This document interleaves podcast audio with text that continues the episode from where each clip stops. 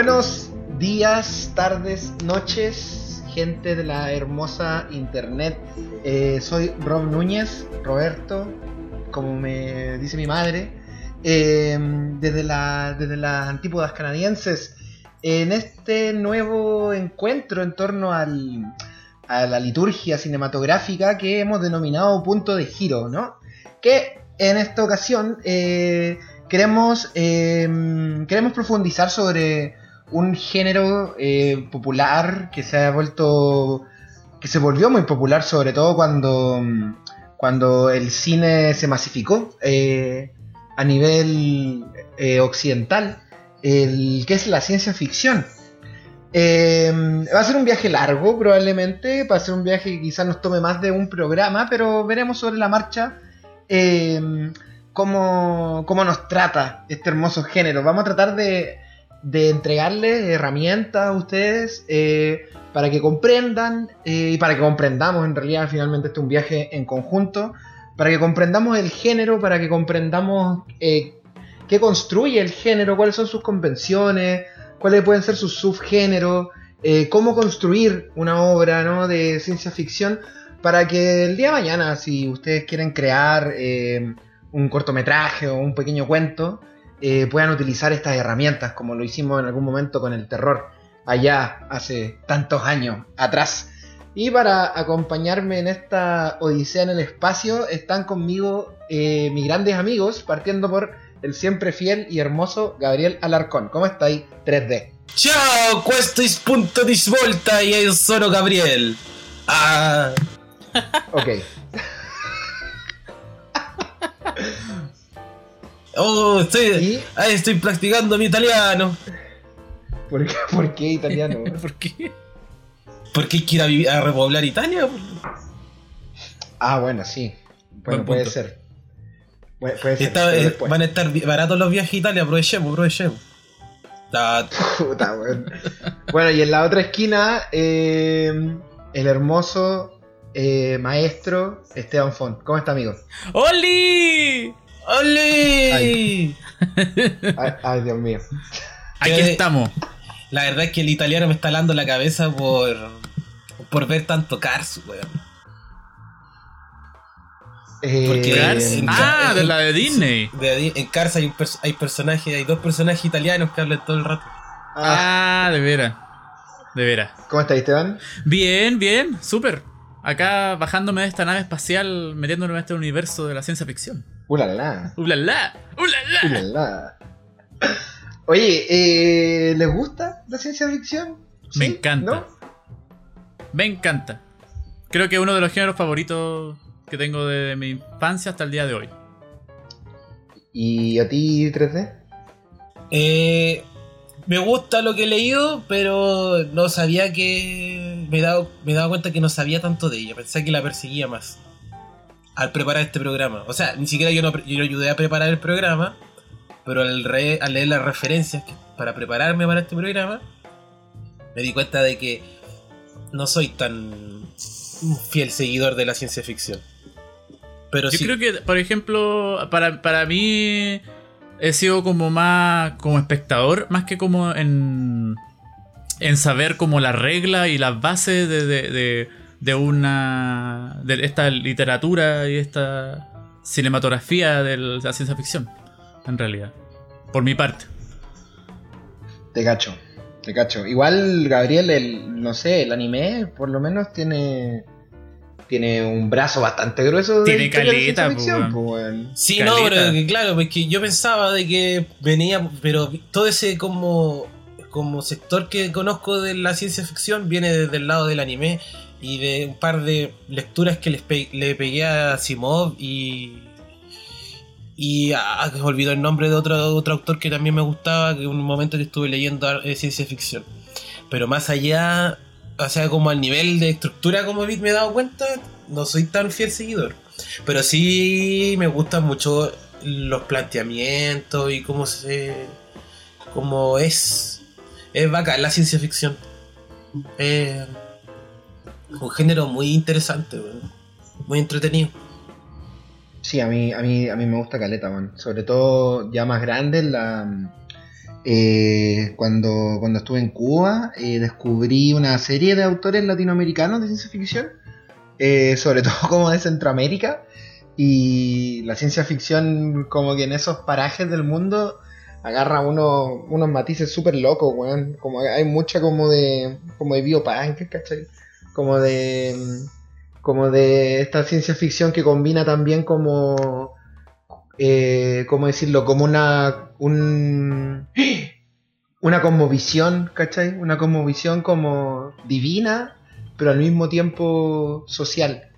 Entonces, como, como, que van construyendo, o sea, por lo menos eh, los relatos que, leí eh, se construyen como, como eh, escenarios hipotéticos, ¿cachai? De futuros posibles en planetas que no existen, que mezclan como la cosmovisión, no sé, pues, de la Ribera Maya, weón, con el futuro. Y esa weá la encuentro súper chora, weón. Y bueno, Star Wars, en fin. Todo termina en Star Wars, siempre. Todo empieza y termina en Star Wars. bueno, la ciencia ficción, pues. Primero podemos partir eh, que desde el inicio, ¿no? Eh, el escritor eh, Eduardo Gallego describe la ciencia ficción como, cito, un género de narraciones imaginarias que no pueden darse en el mundo que conocemos debido a una transformación del escenario narrativo, basado en una alteración de coordenadas científicas, espaciales, temporales, sociales o descriptivas, pero de tal modo que lo relatado es aceptable como especulación racional. Y en esta descripción que hace el señor Gallego, hay una palabra que va, a resonar eh, a lo largo y ancho del programa, que es la palabra eh, especulación. Porque la ciencia ficción, más que ser sobre, sobre desarrollos tecnológicos o científicos, es sobre escenarios especulativos. De hecho, antes de, antes de que se le conociera el género como tal, como ciencia ficción, se le denominaba eh, narrativa especulativa fantástica. Eso quiere decir que cualquier historia eh, que, tome como un escenario, valga la redundancia, especulativo, puede calificar dentro de como un género o un subgénero de la ciencia ficción. Eh, a lo largo de este programa vamos a ir viendo sí, como qué características se tienen que cumplir para que estas especulaciones, porque finalmente toda la ficción es una especulación, ¿no? Onda, ¿qué pasa si la niña linda se enamora del feo? Eso es una especulación también, pues bueno. Pero eh, la ciencia ficción requiere como ciertas especificaciones puntuales del género, por algún género, para que esa especulación tenga cabida aquí. Y otra cosa importante que dice Gallego es la transformación del escenario. Es decir, eh, la realidad en la que ocurre esta, este relato eh, puede parecerse a la realidad, valga la redundancia, real, pero tiene que, tiene que tener severas o, o ínfimas alteraciones, ¿no? En alguna de sus coordenadas. Y ahí él enuncia como lo científico, lo espacial, lo temporal o lo social, o lo descriptivo, ¿no? Es como que en, eh, Ay, perdón, pelo. Eh, pero no, dale nomás, dale nomás. Que es como. Si, si, es como si yo, lo llevara a un podría ser o podría suceder, como una forma así. Eso sería como una especulación de lo racional. O sea, dentro de. Tomando lo que dice Gallego, que al final las alteraciones de coordenadas científicas, espaciales, temporales, sociales y o descriptivas, que al final es como que se, se toma algo que realmente existe, pero en realidad se lleva hasta a una especulación de lo fantástico, pues, al final. Entonces, por eso que al final uno llega como concluyendo que, ah, esto podría suceder, independiente que sea fantástico, pero podría en un cierto porcentaje suceder. Exactamente. Exactamente, guacho.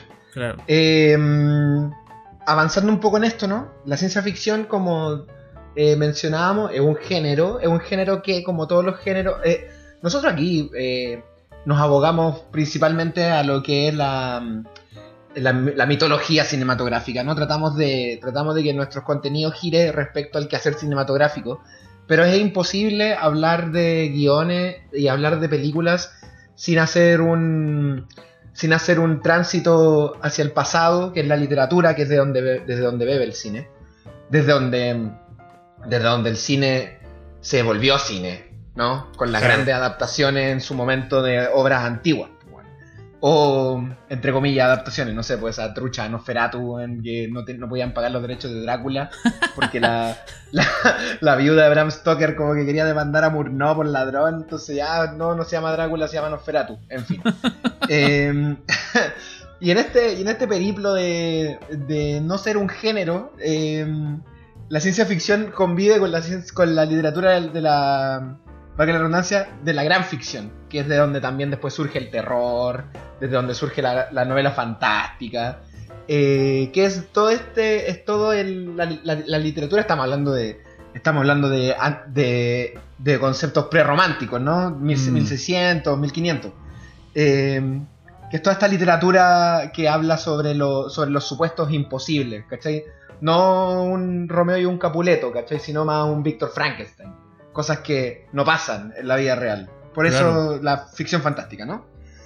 Em, el nacimiento como tal de la ciencia ficción, como concepto, no como, evidentemente no como obra, sino como concepto, se acuña en 1926 por Hugo Gernsback, Hugo es un weón muy importante en la historia de la ciencia ficción porque es el editor de Amazing Stories, que era una publicación norteamericana, anglosajona, creo que sí, este weón era norteamericano. Sí, eso estaba pensando, era, gringo el weón, ¿cierto? Sí, ¿no? Sí. Eh, te lo voy a confirmar al tiro de todas formas. Y eh, este loco era editor de Amazing Stories y en Amazing Stories era una, una, serie de revistas que publicaban como relatos fantásticos. Entonces ahí se, publica, se republicaban eh, cositas de, Edgar Allan Poe, de Julio Verne, de, eh, de, H.G. Wells.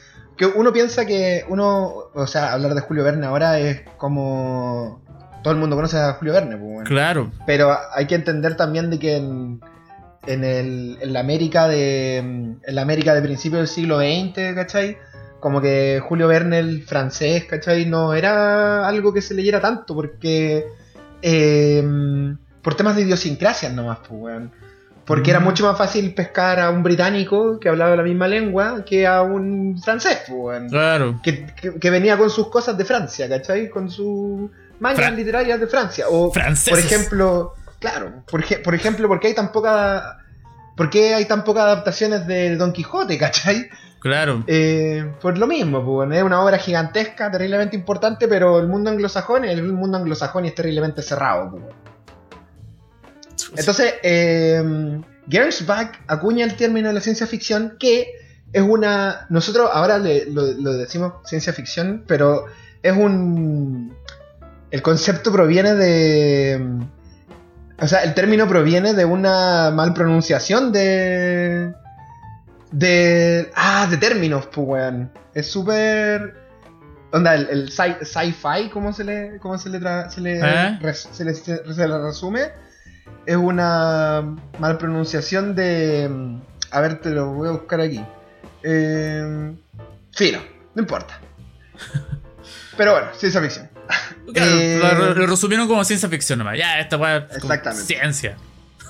Tiene que ver ciencia y es falso. Ciencia ficción.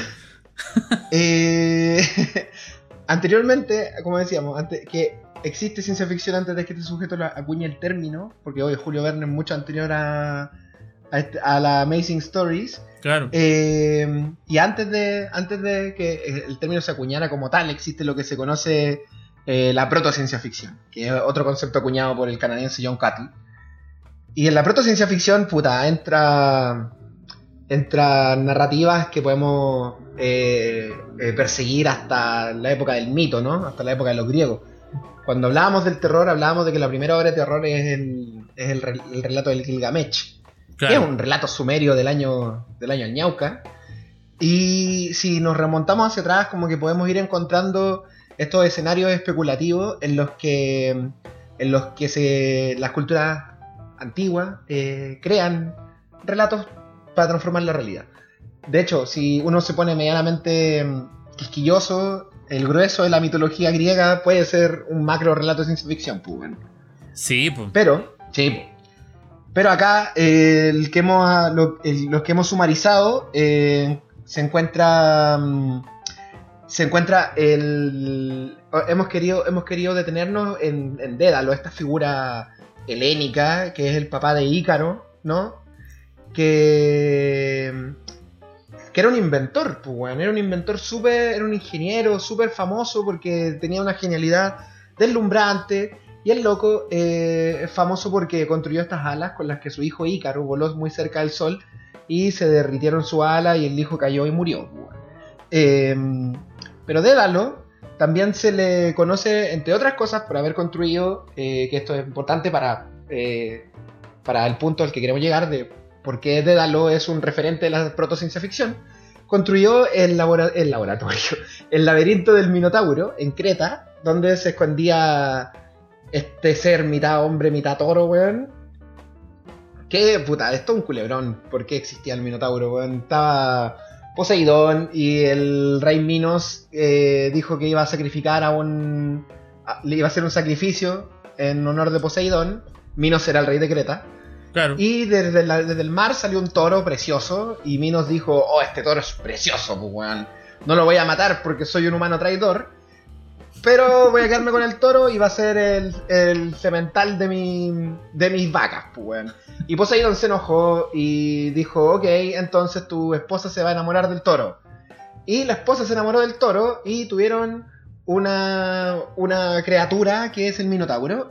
Y Minos, avergonzado de esta infamia que había, se había cometido en contra de su nombre, le dijo a Dédalo, Dédalo, te pago cuatro piscolas, construyeme una weá para encerrar al Minotauro.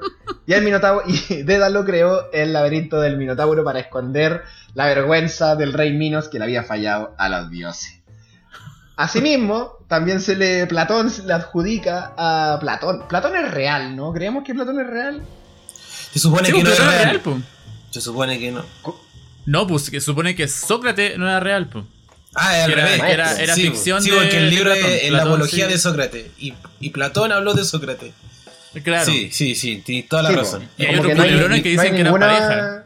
¿Ah? Ah, no. Sí, ese, ese también lo, leí cuando estudié psicología, que decían que eran pareja. Eh, pero ese, ese culerón como que no, no, se desarrolló mucho. Se, desarrolló más que era, era ficción de parte de Platón.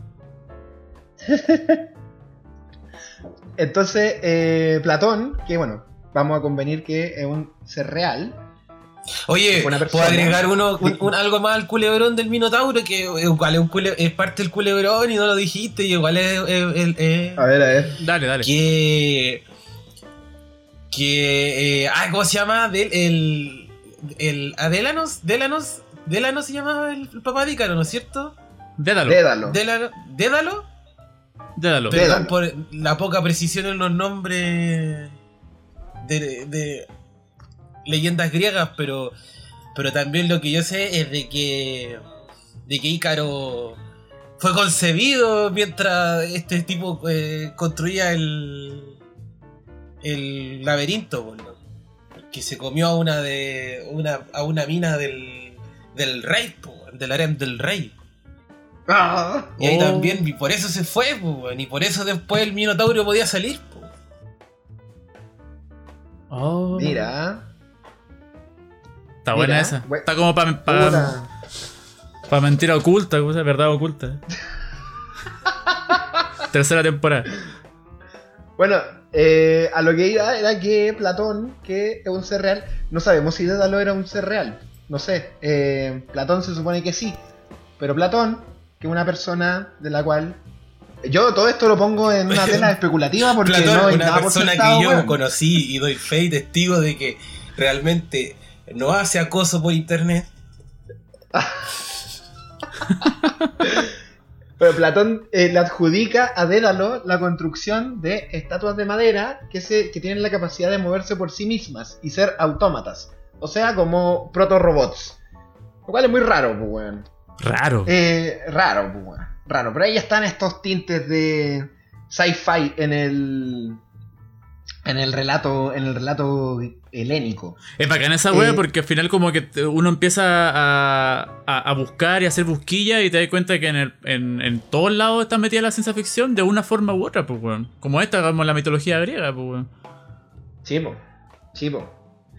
De hecho, es eh, súper interesante el hecho de que eh, dentro de la mitología griega, evidentemente, eh, los dioses cumplen un rol capital en todas sus historias, ¿no? Y casi todo lo que ocurre dentro de la. dentro de la. de las epopeyas griegas, ¿cachai? Es a causa de la vendimia de los dioses. No sé, por ejemplo. Aquiles, ¿cachai? Que fuera tan poderoso, es porque tenía la vendimia, la vendimia del Olimpio, del Olimpio, del Olimpo. Em, entonces, es curioso el caso de Dédalo, porque Dédalo es solamente un tipo muy inteligente, pues, claro. Y el tema es que de dónde viene como esta, como, eh, eh, esta bendición de la inteligencia, ¿cachai? Es como está el mito de, Prometeo. Antes de los dioses están los titanes, que los titanes eran como los padres de los dioses. Entonces eh, hay un titán que es Prometeo, que era el titán amigo de los humanos, y este titán le roba el fuego a los dioses, porque después los dioses derrocan a los titanes, todo un, juego político que hay ahí en el Olimpo, un Game of Thrones, y Prometeo eh, le roba el fuego, eh, el fuego del Olimpo a los dioses para entregárselo a los hombres. Que esto recuerda un poco eh, de cierta de cierto, de cierta forma como al como a la fruta prohibida de Adán, ¿no? Entonces los dioses se, enojan con Prometeo, le dicen, oye, weón, te robaste el, fuego, y lo amarran a una piedra, y hay una águila que le come un, órgano que se recupera todos los días, y ahí va a sufrir para siempre Prometeo por haberle robado el fuego a los dioses, y este fuego no es otra cosa que el conocimiento, pues, weón. Entonces, spoilers. Entonces, finalmente, el, el, conocimiento, ¿cachai? El intelecto es lo que hace que Dédalo sea un agente de ciencia ficción dentro de la mitología griega Ergo, la ciencia ficción helénica proviene de Prometeo. Pues, y, como, como vamos a ver después, eh, las obras de ciencia ficción reflexionan sobre la condición humana. Pues, y la obra de Dédalo, dentro de, dentro de, la, dentro de la helénica, ¿cachai? Eh, dentro del relato helenístico, es em, cuestionar, de cierto modo, con cosas físicas, el rol de los humanos dentro de la jerarquía eh, de seres vivos, ¿cachai? que está coronada por los dioses, pues, weón. ¿Por qué? El weón lo mandan a, construir una cuestión desde la cual la vergüenza del rey Minos, el rey Minos era un rey muy importante en Creta, de hecho, una vez muerto, Hades lo convierte en un juez del infierno, en uno de los tres jueces del infierno, eh, porque era un weón muy importante, pues, no era un humano cualquiera. Por eso era Mino. y. Entonces es súper loco que eh, lo mandan a construir, ¿cachai? Un, una cárcel, una cárcel para esconder la vergüenza del hombre, pues, weón. Y por otro lado, en su, en su afán eh, instigador de empujar, ¿cachai? El conocimiento humano más allá, termina matando a su hijo, pues, weón. Es bueno. Qué cagada, weón. una cagada, pues, weón. Pero me parece. Me, parece bacán como, punto de partida de lo que va a ser. Eh, de, lo que va a ser un tremendo género también, ¿cachai? claro. nunca, nunca se trató de los. Nunca se trató de los inventos, ¿cachai? No se trata de los inventos. Mmm. Es interesante eso, weón. Mm. Con esto instalado, eh, podemos eh, conversar sobre lo que hemos dividido aquí como los tres objetivos de la ciencia ficción. El, primer objetivo, de, obviamente estos son conceptos que engloban un macro de cosas que se pueden ir fragmentando en, pequeños incisos, ¿no? El primer, el primer objetivo de la ciencia ficción, como ya lo dijimos eh, al inicio, es, es plantarle al espectador o lector, o whatever, en un escenario especulativo. Este esto, de nuevo, puede sonar muy amplio, porque puta, una historia de amor es quizá un escenario especulativo. Pero como dice Gallego al inicio, para que ese escenario especulativo sea un escenario especulativo per se, se tienen que modificar o alterar eh, ciertos, ciertos elementos, ¿no? ciertas aristas eh, científicas, espaciales, temporales o sociales. Entonces, no es simplemente que el chico se enamora de la chica, ¿cachai? Como que el chico se enamora de la chica en el colegio y es el mismo colegio al que yo voy, como dentro de la realidad, ¿cachai? Eso no es una, un escenario especulativo de ciencia ficción, eso es simplemente un, un, romance. Es un romance y listo nomás, pues Claro, pues hay un asesino en serie que está matando a todos los cabros del barrio, eso no es un eso no es un escenario de especulativo de ciencia ficción tampoco, ¿cachai? Eso es un thriller de terror, no sé, pues. Claro. No sé si se entiende la diferencia. Se entiende perfecto. El segundo objetivo que hemos eh, colocado aquí es que la obra, el relato, debe sentirse como eh, sumergirse en un puzzle. Es decir, en la construcción de un puzzle. Así, el espectador tiene que ir solucionando este puzzle a medida que la narrativa va progresando. ¿Cachai? Eh, no es como. Esto puede entenderse como, resolver un caso, ¿cachai? Mm. Pero no es necesariamente resolver un caso, porque esas son. Eso, eso, esas, son esas son las aguas en las que se mueve el thriller. El, el puzzle que uno trata de resolver en el, en el escenario especulativo de la ciencia ficción es el puzzle que el mismo universo plantea, ¿cachai? Que puede ser entender las reglas de este escenario ficticio que se nos ha planteado o entender la reflexión humana que este escenario ficticio nos ha planteado. No sé si... ¿A qué piensan ustedes, muchachos? Claro, he hablado mucho. Es como, por ejemplo, si se plantea un escenario donde hay viaje en el tiempo. Vamos a jugar con eso, que es lo más... Podría ser como lo más pop dentro de la ciencia ficción que el viaje en el tiempo. Si tomemos ese, ejemplo, como, y vamos haciendo como referencia mientras tanto para, para ejemplificar. Por ejemplo, no sé, Terminator. Ah.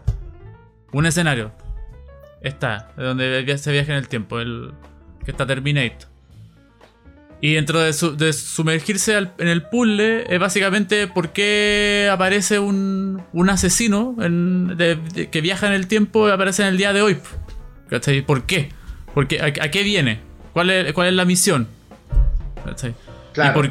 Y empezaría a y, de, qué trata esta misión en realidad. Y de a poco uno va enterándose por qué hay un robot que viajó en el tiempo y se puso acá a matar a una persona. Claro, uno, asume que, uno asume que uno sabe ya ha pasado cuánto tiempo, uno sabe que es un robot, pero dentro de la película uno no sabe que es un robot hasta bien avanzada la, historia. Exacto. ¿Y por qué va a matar a Sarah Connor? Y después va enterándose, ah, porque Sarah Connor va, va, va, va, a engendrar un hijo, ¿cachai? Que, ¿Y por qué? ¿Qué hijo es? ¿Quién es? ¿Cachai? Es John Connor. ¿Quién es John Connor? Y de poco entonces vais sumándole sumándole cosas a, través de la película. ¿cachai? Claro, claro. ¿Cachai? Que ahí está ahí como resolviendo el puzzle de, que te plantea el universo, ¿cachai? Claro. Y por otro lado, por otro lado si tení, si, si tomas eh, Arrival, ¿cachai? Claro. Si, si tomáis Arrival, eh, Arrival realmente tú, cuando termina la película tú no sabes nada de los extraterrestres, ¿cachai?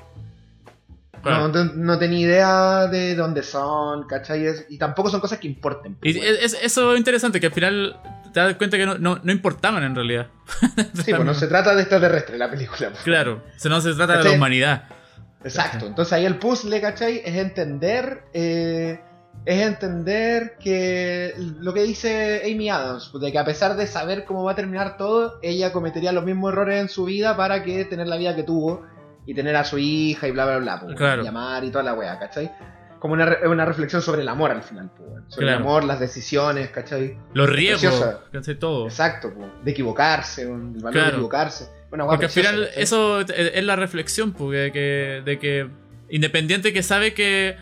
Oh, no sé si decir el spoiler, weón, pero mejor no. Mejor no, porque igual todavía es un poco fresca esa película.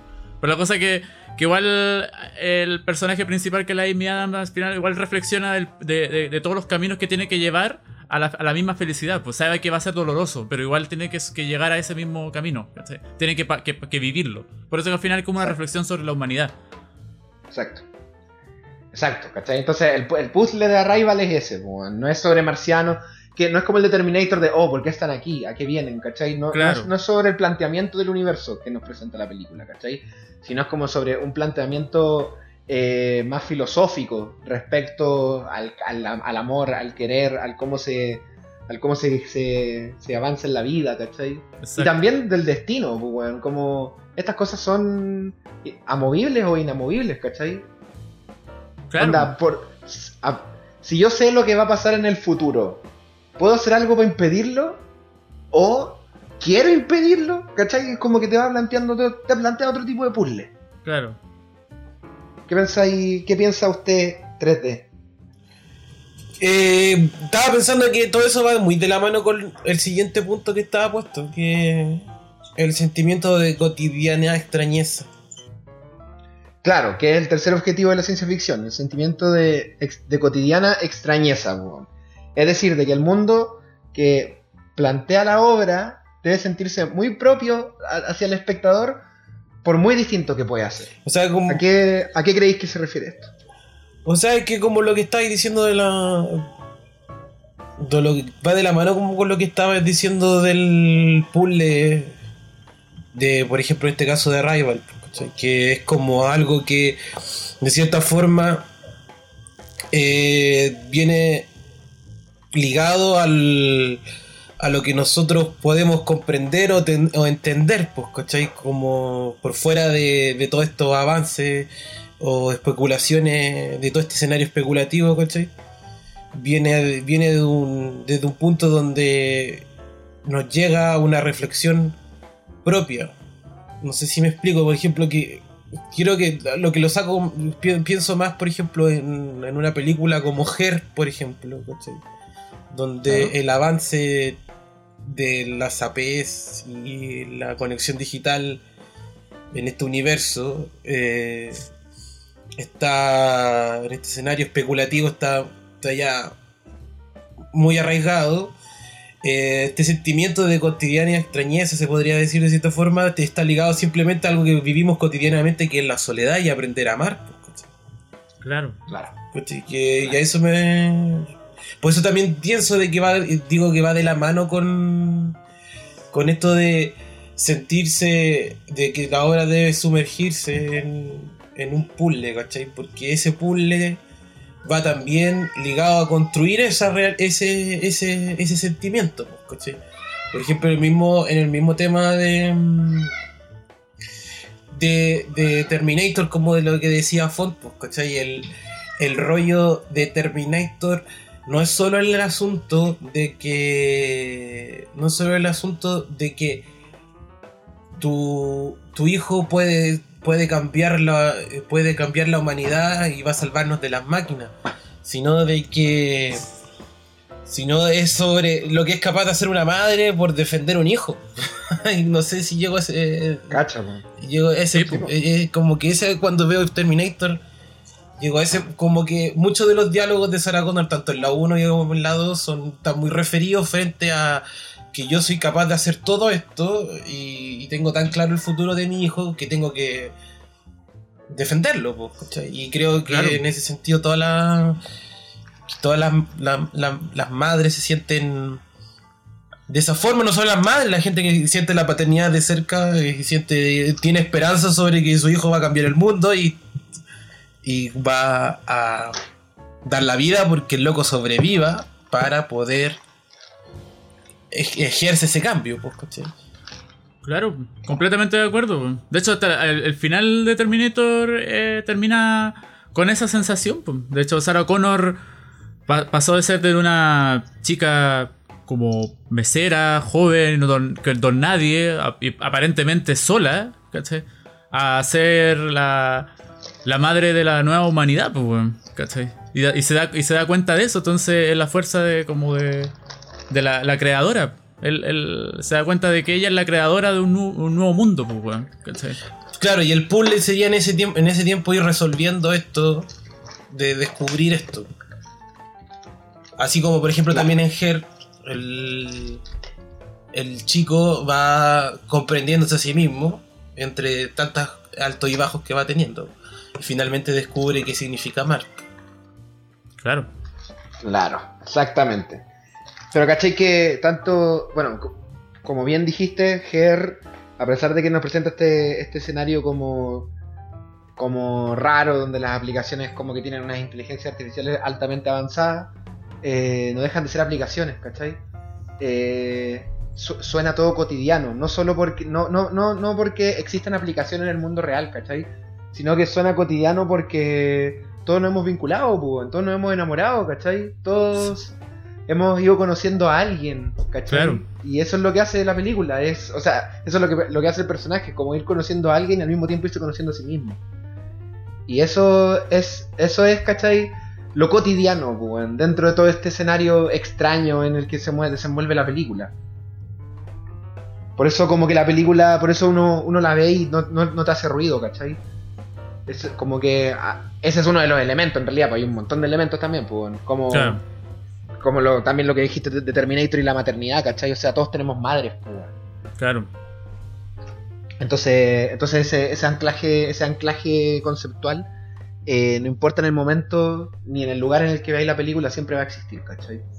Y está, y está tan bien elaborado que por mucho que envejezca la película, ese anclaje no va a desaparecer, ¿cachai? Y al final los robots del futuro y los viajes en el tiempo terminan en un segundo plano, ¿cachai? Porque la película se trata de eso. Se trata. Tiene un escenario especulativo en el que. En el que una mamá, ¿cachai? Eh, ¿Qué haría una madre por salvar a su hijo, ¿cachai? Tiene el sentimiento cotidiano de dar la vida por un ser querido, ¿cachai? Y al mismo tiempo. Eh, y, al, y al mismo tiempo, ¿cachai? La, eh, estoy como, como sumarizando. Y al mismo tiempo eh, está el puzzle, ¿cachai? De descubrir por qué este universo está como tratando de pitearse a mi hijo, pues, Que finalmente puede ser cualquier cosa, ¿cachai? No tiene que ser necesariamente un, un robot, pues, Puede ser un sistema culiado opresor, pues, Onda, porque mi cabro no tiene para estudiar, pues, Puede ser cualquier cosa, pues. Por eso digo que al final de la, al final de cuentas, Sarah Connor es una madre más. sí, Exactamente. igual tiene que, todas las mamás tienen que defender a sus hijos de, del sistema de mierda que los quiere matar. Exactamente. Eh, con eso, Perfecto. claro. Había reflexionado en ese sentido de que Terminator era una. Era una alegoría del sistema intentando destruir una maternidad. Mira. Mira, una madre soltera, más mm. encima. Una madre, soltera. Sí, pues una madre soltera. Madre soltera, pues. Sí, pues. Y que es tratada como loca. Por, sí, pues. por querer defender a su hijo. Sí, pues. Mira, no se trata del chuache. Ah, sí, pero weón, si nunca fue el prota chuache, pues weón. ¿No? Oye, ah, eh, nada que ver, pero yo sigo al chuache en sus redes sociales y tiene un burrito. de mascota.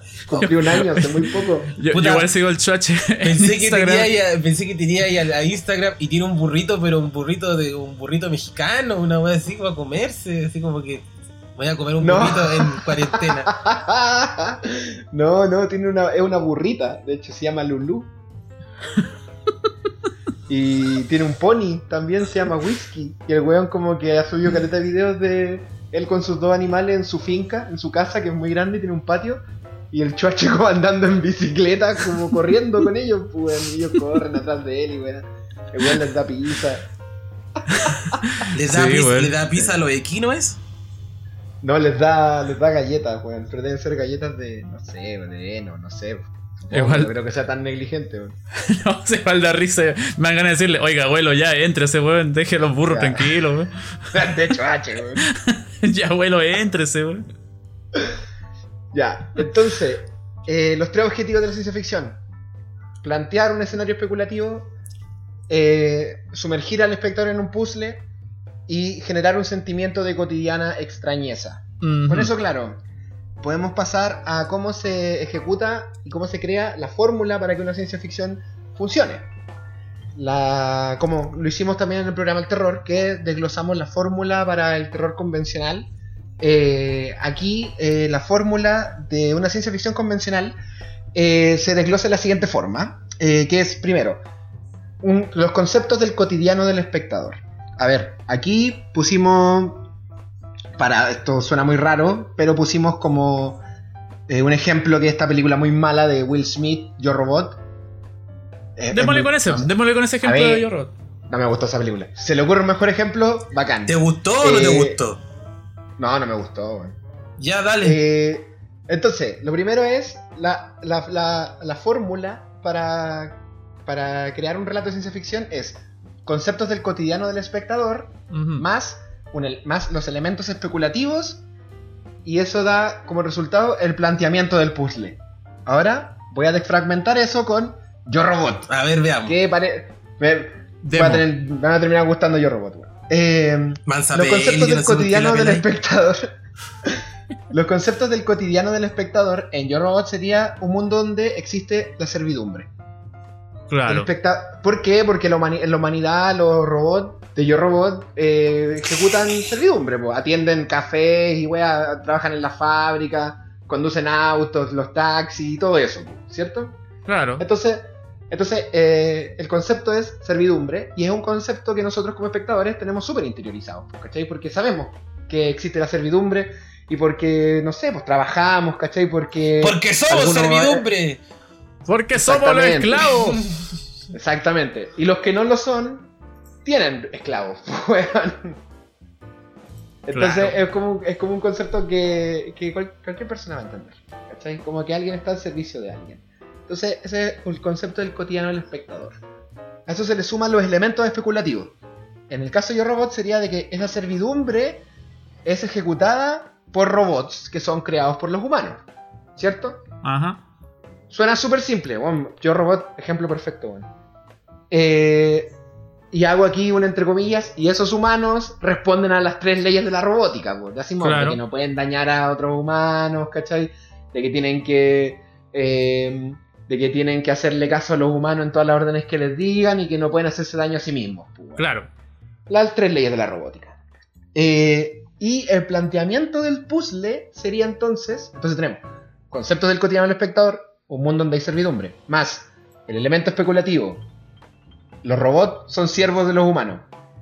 Y el planteamiento del puzzle sería que un robot se revela en contra de los humanos y lo empieza a matar.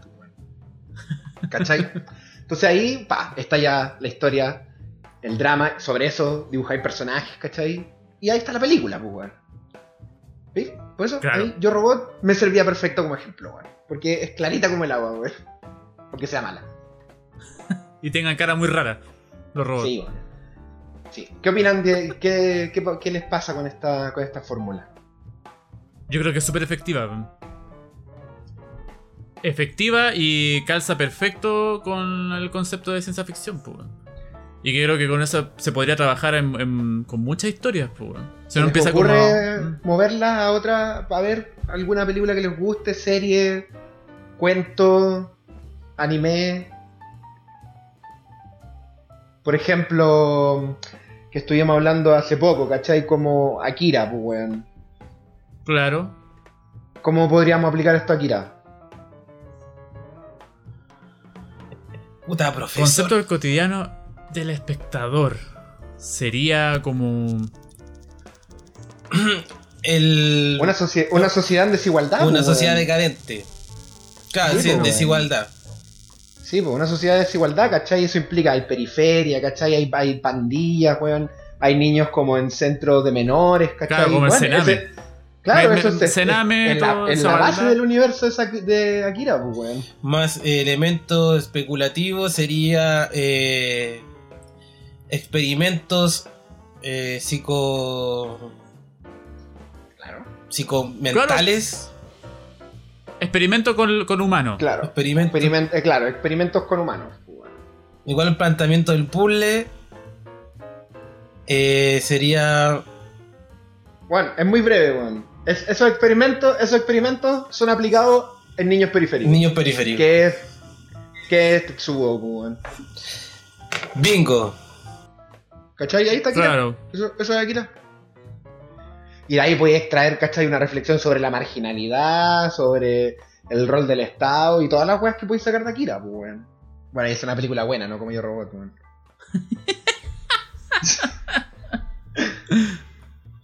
Pero funciona perfecto, pues, weón. perfecto. Ya está, lista la historia, pues, weón. Sí, pues. Hagamos Akira, entonces.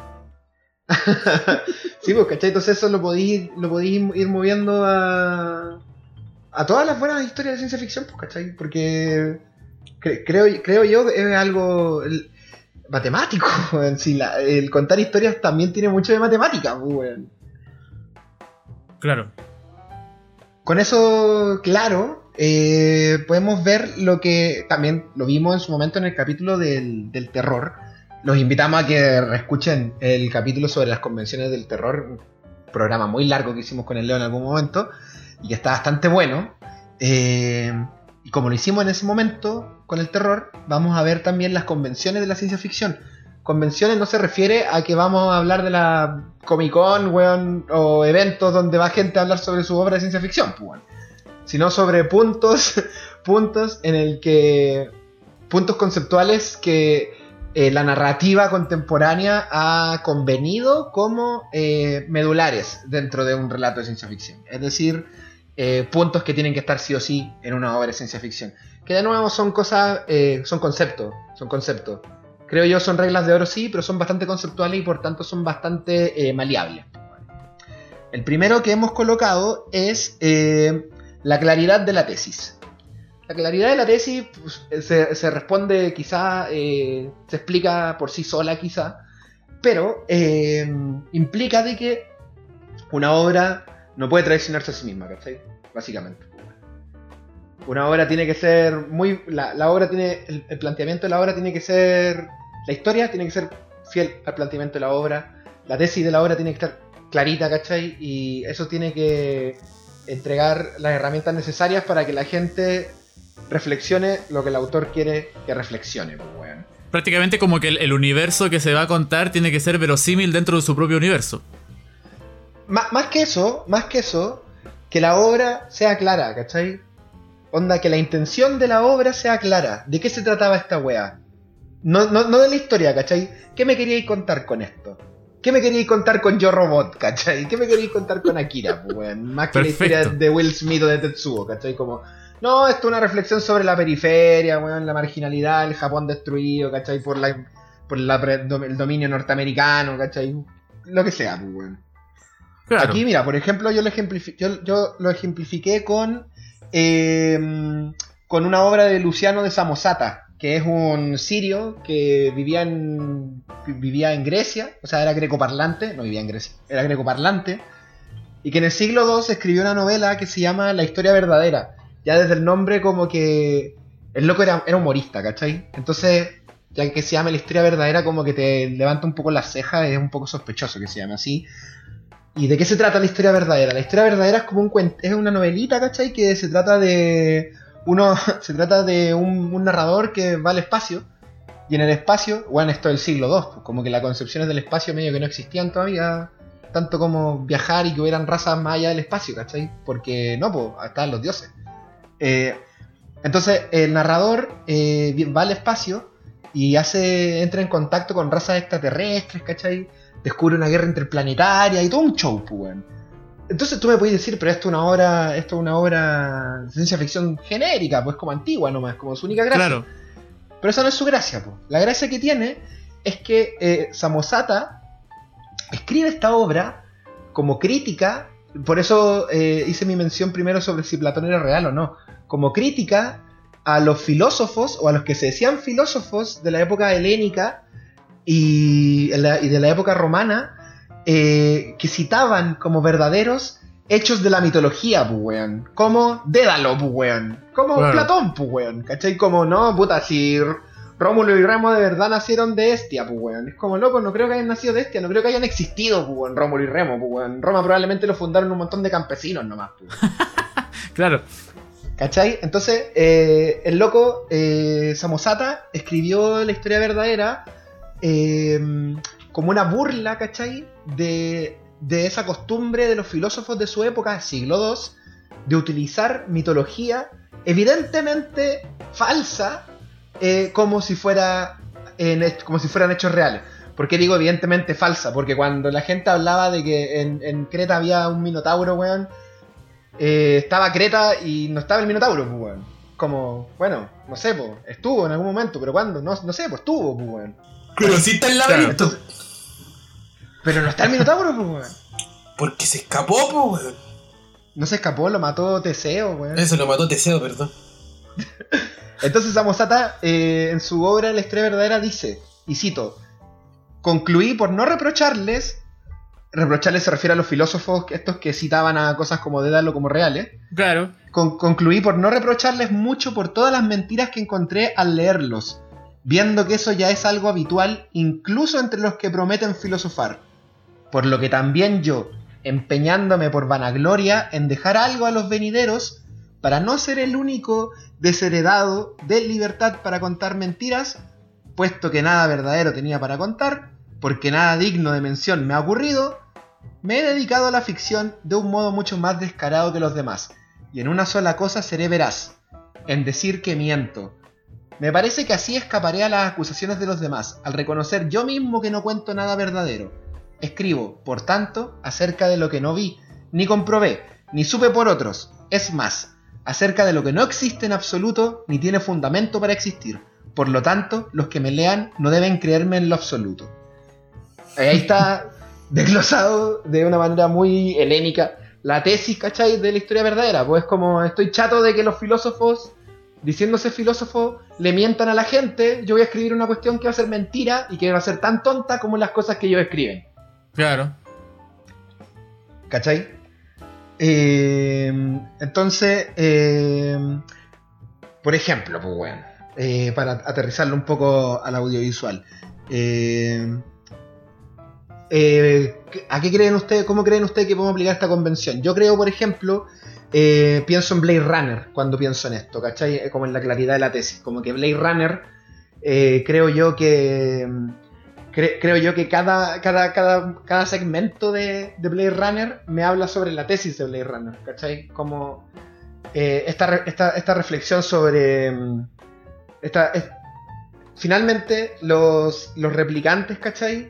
Eh, hacen una reflexión permanente sobre la mortalidad, Y como que creo yo que Blade Runner eh, trata un poco de eso, ¿cachai? Como de la mortalidad desde una perspectiva divina, pues, weón. Por algo la weá parte, ¿cachai? Los ángeles, pues, weón.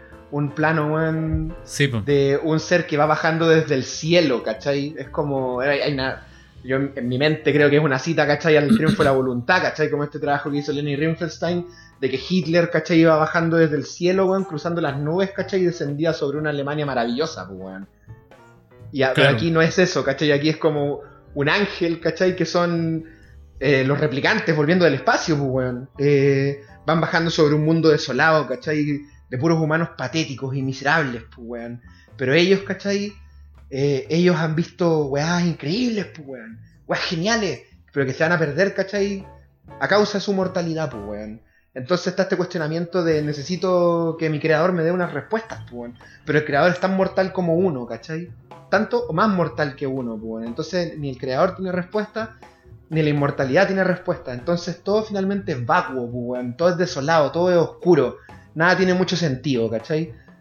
Porque puta, el que nos está matando es uno de los nuestros, pues, weón. ¿Cachai? Entonces como que siento yo que todo el relato de Blade Runner, así como su propuesta audiovisual, eh, va constantemente jugando con esos planteamientos de, de, de desazón, esa, esa como... Esa como... Eh, horror vacui, ¿cachai? De que realmente, por muy preciosa que sea la vida y los momentos que te entrega la vida, todo finalmente se va a perder como lágrimas en la lluvia, weón. Claro. Por eso, por eso quizá yo pienso en, Blade Runner cuando pienso como en esta convención, de que la, tesis tiene que ser clarita. Clarita, clarita, clarita. No sé cómo lo ven ustedes. Sí, junto con eso de Blade Runner también, que es un, una tesis que también se... o sea, una imagen que se plantea durante toda la película es que este concepto de mortalidad, ¿qué tanto te define como ser humano en, realidad? O te define otras cosas el ser humano. Entonces, al final de cuentas, es como una contradicción de que qué cosa en realidad es, es el concepto de ser humano. ¿Qué, qué, es el, ser humano? Y, toda la película te va planteando ese cuestionamiento. Porque, ¿Qué te hace ser un ser humano? Claro. E, entonces. ¿Los replicantes son humanos o no son humanos? Exacto. ¿Cachai? Entonces, y, si lo que no son humanos, ¿qué cosa define el que no sean humanos? Entonces, como que constantemente estás cuestionando eso. ¿Cachai? Sí, estoy de acuerdo. ¿Qué te hace a ti ser, ser, ser humano? Entonces, al final, podías estar dándole vueltas todo el día con eso, ¿cachai? Y la película te presenta eso también, ¿cachai? ¿Qué pensáis, Gabriel? A mí se me viene a la cabeza con esto contacto, weón. Buena. Buena. Contacto con esto como del de la claridad de la tesis. Creo que Contacto es muy.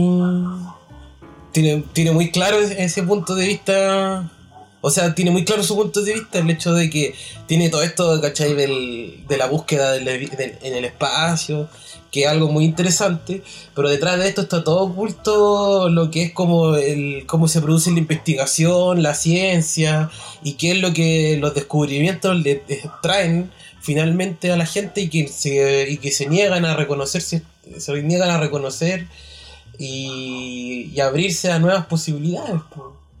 Creo que creo que en ese sentido tiene mucha relación con con lo que con lo que estaba diciendo este señor de greco parlante Luciano Samosata que, que es como más allá de contarte como un relato más allá de contarte un, relato que es, que es claramente ficticio, que, que no está sucediendo, ¿cachai?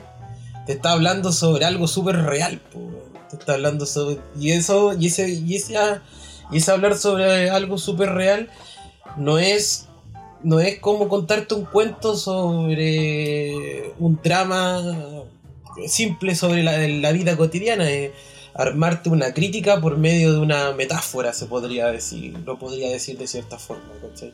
Por eso siempre veo que. Por eso es una tesis al final de cuentas. Exactamente. Claro. Exactamente, guacho.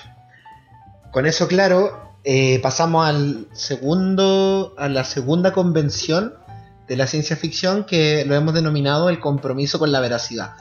La, el cine en general, la, ficción escrita, eh, observada, la literatura, el cómics, ninguna rama, creo yo, de la, de la ficción tiene un compromiso con la verdad, pero sí con lo verídico. Pues, ¿Cachai? Que la gente en, en los libros, en las películas, en los cómics, en los mangas, no hablan como habla la gente en la vida real. Eso eh, es evidente. Entonces, con eso dicho, eh, no me refiero a eso con este punto, era solamente como un. Era un disclaimer que quería hacer. Eh, el compromiso con la, con la veracidad hace, hace referencia a que, si bien la ciencia ficción plantea todos estos universos a veces estrambóticos, ¿cachai? en el espacio, con viajes temporales, muchas cosas que desafían la lógica del espectador y que y que muchas veces quizás no tienen una explicación como Arrival con los marcianos uh, o Volver al futuro con los viajes temporales. Eh, a pesar de eso, eh, tienen, que, tienen que tener, eh, bueno, evidentemente tienen que ser verídicos dentro de, las leyes que proponen.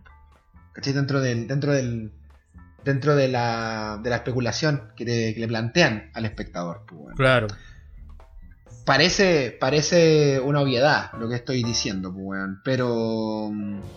Pero no es algo fácil de lograr, pues, Porque eh, creo yo que la, la forma de lograr esto, de lograr esta como veracidad, eh, por muy estrambóticas, ¿cachai? Que sean, tu, que sean tus ideas, es que tengan siempre como un símil, un símil en el cotidiano del que te va a leer, ¿cachai? Como lo que decíamos al principio, eh, que, que, el objetivo de la ciencia ficción de generar esta, esta, esta cotidiana extrañeza, ¿cachai? El espectador tiene que poder reinterpretar cerebralmente lo que le estáis mostrando con algo que él conozca. No para sentirse identificado, ¿cachai? Sino para que entre en tus juegos de la especulación. Para, que, pueda, para que pueda comprarte la especulación, pues, ¿cachai? Por ejemplo, eh, 1984 libro, la película, eh, es, es, es, es, un, se mueve en un universo muy extremizado de lo que pudo haber sido la Guerra Fría, ¿cachai? Pero a causa de que, bueno, en el contexto y ahora, y probablemente en cientos y cientos de años más también, a causa de que conocemos, ¿cachai? Lo que, lo que puede ser un Estado opresor, o tenemos el concepto de un Estado opresor que puede no ser un Estado, ¿cachai? Puede ser eh, tu jefe también, weón, puede ser. Una imagen, una imagen. Claro, claro, exacta, exactamente, weón. Una imagen opresora, pues, weón. Una imagen opresora, claro. Como tenemos ese concepto, ¿cachai? Orwell viene, lo pesca, ¡pup! y extremiza la Guerra Fría. Y todo el que lea 1984 puede entrar, ¿cachai? A su, a su eh, propuesta especulativa. Porque todos tenemos ese imaginario en la cabeza, pues, weón. Claro. ¿Cachai?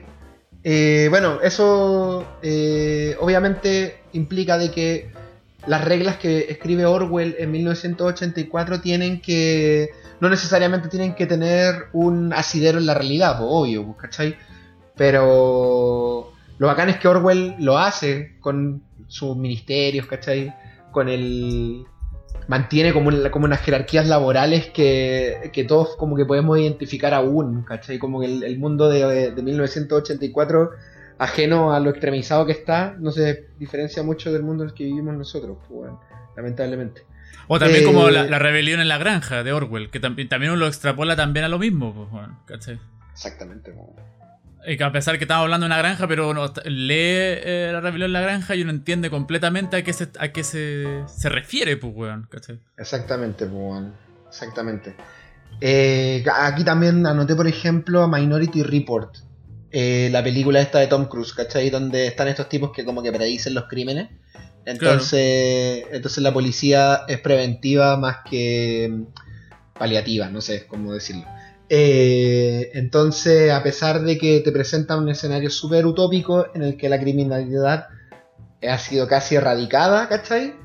Eh, tenemos el concepto de la criminalidad, pues, Claro. ¿cachai? Entonces el espectador engancha, o sea, el espectador puede entrar en el juego de la especulación porque tenemos el concepto de la criminalidad y, y la película plantea un ¿y si pudiéramos prever la criminalidad? Y sobre eso eh, el guionista eh, construye, ¿cachai? Las reglas de este universo eh, dentro de la lógica de que nosotros sabemos lo que es la criminalidad, pues. ¿Cachai? Entonces las reglas que... No sé si no sé si me estoy dando vuelta, mucha vuelta, bueno. Pero las reglas que, el guionista plantea están construidas sobre nuestra concepción de la criminalidad, ¿cachai? Igual que como lo dijimos antes de Akira, por ejemplo, que nosotros tenemos una concepción de la marginalidad, Akira en su en su visión retrofuturista, ¿cachai? De lo que va a ser Japón, eh, crea eh, conforme lo que nosotros creemos que puede ser como una, sociedad decadente, sobre eso crea su sociedad decadente, ¿cachai? Porque toma conceptos que nosotros mismos conocemos, pues, las pandillas, la periferia, los bares, ¿cachai? Que están desde la época del oeste, desde antes, pues, weón. Claro. ¿Cachai? Entonces tú, tú, tú ves a Kira y nada te salta. Porque ¿Por qué no? Pues está la represión policial, ¿cachai? Está el ejército como un ente terriblemente eh, eh, omnipresente dentro de esta sociedad decadente, ¿cachai? Como que no hay un gobierno claro, pero está el ejército. Entonces son todas estas... Esta, son todos estos elementos que te construyen un universo súper distinto al nuestro, pero al mismo tiempo súper parecido, pues, weón. Sí, pues. Sí, al final uno como que termina traduciendo códigos, pues. Exactamente. Entonces ahí lo va hilando, Como lo dijiste con Minority Report. Que uno dice, ah, sí, acá también, sí, pues en la vida real igual hay crimen, pues, Se matan, hay asesinato y cosas así, pues, Y, te, plantean, oye, bueno, y ya como hay crimen, ¿qué pensáis si, si nosotros supiéramos, nos adelantáramos antes de llegar al crimen, pues? Uno dice, oh, ahí, ahí están los choropos, Como que te llama la atención. Entonces, claro, uno al final entiende los códigos, pues, Claro. eh, ¿Qué? Ajá. Ajá. bueno, la última, la tercera eh, convención de la, de la ciencia ficción, eh, y es quizá, eh, es quizá la, la, que más destaca, por decirlo de alguna forma, es que con, la ciencia ficción conlleva una, una crítica a la condición humana.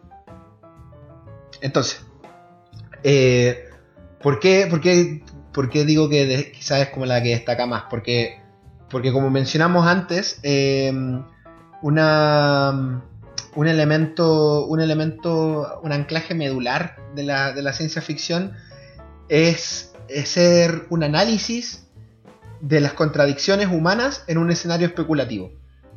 ¿A qué me refiero con esto? Tú planteas un escenario especulativo eh, una sociedad decadente donde se hacen experimentos con gente. Experimentos, no sé, es psíquicos con gente, ¿cachai? Claro. tu escenario, escenario especulativo, pues Entonces, eh, entonces eh, las contradicciones que surgen es, ¿y si... ¿quién está, ¿Quién está ejerciendo estos experimentos? El Estado. ¿Contra quién lo está ejerciendo? Contra los más desprotegidos. ¿Qué pasa si los más desprotegidos se empiezan a rebelar en contra de esta cuestión? O uno, uno, como que se le va la, se le va la tuerca porque el loco ha sido súper vulnerado, ¿cachai? Dentro de toda su vida, el loco ha sido súper violentado, el loco no tiene una figura paterna ni una figura materna y la única figura que tiene es como la figura de un torcido hermano mayor que lo único que ha hecho es hacerle bullying, pero realmente lo quiere. Pero él quiere demostrar que es mejor que él. Entonces, en todo este contexto de violencia y de fragilidad emocional negligente, el Estado le hace eh, le hace experimentos eh, parapsicológicos, pues, weón. resulta ser súper poderoso, pues, weón. Y se revela, pues, weón. Pero no se revela contra el Estado para derrocar al Estado, ¿cachai? Se revela contra su amigo que lo vulneraba cuando chico, pues, weón. Y ahí es y, en ese y, en ese revelarse de, en contra de la vulnerabilidad de su infancia, ¿cachai? El loco se da cuenta de que es solamente un niño, pues, weón. Y es un niño triste y es un niño solo. Y es un niño que lo único que quiere es amor, ¿cachai? Pero la vulnerabilidad a la que ha sido sometido es tan dura que termina matando a la niña que le gusta, termina destruyendo la ciudad y termina destruyéndose a sí mismo, ¿cachai? Porque su propia... El, escenario en el que está sometido es tan violento y, es tan vulnerabilizador, weón. Lo ha violado tanto que el loco no alcanza a darse cuenta que tiene todas las herramientas para poder solucionar su vida y se termina por autodestruir, pues, Y el que, y el que fuera su némesis de infancia, slash su hermano mayor, lo termina matando, pues, weón. Es súper triste, pues, weón. Concha tu madre, la película culia buena, weón. Sí, pues, weón. Y al final es, todo culpa del sistema, pues, weón. Y exacto, pues, weón. Es todo culpa del sistema. Y el sistema, ¿quién lo hace? Los hombres, pues, weón. El sistema es consecuencia de la condición humana, pues, weón. Claro. Pero lo bonito de Akira es que a pesar de, todo lo horrible que te dije, al final estos niños azules se sacrifican, ¿cachai? Para salvar a Kaneda, pues, weón.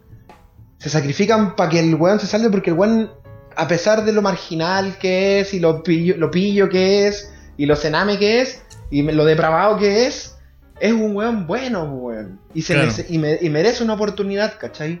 Porque las personas merecen oportunidades, pues, weón. A Tetsuo le dan una oportunidad el weón la desperdicia. A Kaneda le dan una oportunidad y no sabemos lo que va a pasar porque gracias a Dios no haya quitado. Entonces. y ojalá que nunca haya. Veamos qué va a ser Veamos qué va a ser Takai Waititi, weón. Ah, mi weá, weón. Puta, me da miedo. Entonces, eh, a, eso voy con que tiene que con que con que es necesario que exista una reflexión a través de la condición, ¿cachai? Que son tres cosas que van muy de la mano, weón. Eh, el que esté clara la tesis de que, de que todo el universo sea, sea creíble, ¿cachai? Y que exista como una, crítica a la condición humana, pueden ser cosas medianamente de la mano, pero creo que es necesario dividirla. Porque probablemente alguna falla a veces, weón. Cuando uno esté creando un relato, ¿cachai? Probablemente tu universo no tenga sentido, ¿cachai? Eh, pero qué, feo sería que, que tu universo no tenga crítica, ¿cachai? A la condición humana, weón como Yo Robot, pues, weón. Tiene una re mala crítica a la condición humana. Es como, oh, la esclavitud está mal. Fin. Como, puta, weón. Un poco más de profundidad, pues Yo Robot, weón. Tenía el medio nombre, pues, weón. y tenía Will Smith. tenía Will Smith ahí, pues, weón. Sí, pues, weón. Tenía Will Smith en el 2000, pues, weón. En su mejor momento, pues, weón. No, siempre, Will Smith siempre está en su mejor momento, weón. Sí, weón. ¿Cachai que acá, acá eh, ejemplificamos que. Espérate, espérate, espérate. No, yo creo que no estaba en su mejor momento cuando hice esa película de Netflix eh, sobre los orcos y, él era Paco. Y era muy rara esa película de mierda. Ah, ¿Qué película es esa, weón? Bride. Mira, ni siquiera la tenía en mi mente, weón. Cualquiera, weón. Continúa, Roberto. Eh, no, les, siguiendo en realidad este estos pensamientos, eh, en el mundo anglosajón eh, a veces se considera de que la ciencia ficción parte con, Frankenstein, eh, de Mary Shelley, en 1818. Frankenstein, la novela, tiene por subtítulo El Prometeo moderno. Que muy loco, que hayamos hablado de Prometeo al principio. ¡Wow! Frankenstein, si no lo has leído, se trata de un doctor que se llama Víctor Frankenstein, que el weón guau, megalómano, está medio loco, está obsesionado con crear vida, que es algo que ocurría como en la época así del romanticismo, weón, la necromancia y todas esas cosas, la alquimia y todas esas cosas. Entonces el loco empieza a juntar como partes de cuerpo que él considera súper bonito, los pega juntos, ¿cachai? Y trata de mil formas de revivir a este cuerpo precioso que él había creado, no lo consigue, pa, el cuerpo revive de forma casi accidental y es horrible, pues, weón. Entonces Víctor Frankenstein como que, oh, concha madre, ¿qué hice? Y se arranca y deja al monstruo ahí, pues. Entonces arranca y después de un tiempo vuelve, el... ¿Dónde estoy? En Viena, si no me acuerdo. Vuelve y ha muerto como su hermano, pues, weón. No, murió su hermano y la weá.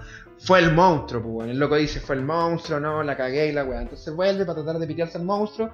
Y se va y se encuentra con el monstruo, que es horrible, y le dice, loco, eh, ¿por qué la gente me odia, pues, weón? Entonces ahí viene una segunda parte del libro en el que es toda la, tragedia que ha vivido el monstruo, eh, de que, le, disparan, le pasa una serie de, de tragedias al monstruo, en el que él, que solamente ha querido eh, aprender primero porque era una hoja en blanco, y aprendió solamente que era rechazado, de que era horrible, de que la gente se asustaba con él, los niños le tenían miedo, los adultos le disparaban.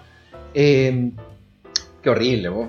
Eh, entonces después de eso buscó a su creador para pedirle explicaciones y su creador lo desprecia, se arrepiente de haberlo, de haberlo creado y el monstruo dice, loco, la humanidad es horrible, construyeme una compañera para que yo no esté solo y no hueveo a nadie.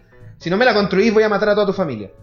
Es lo que dice, puta, ante esa amenaza no puedo hacer mucho, así que Víctor Frankenstein trata de construirle una, compañera y se arrepiente, porque dice, no, basta, lo que estoy haciendo no está bien, este monstruo está loco y dos monstruos locos está todo mal. Y si se reproducen, se pasa toda una serie de rollos, pues, de dilemas del creador, pues, y se echa al pollo porque Víctor Frankenstein es un padre muy.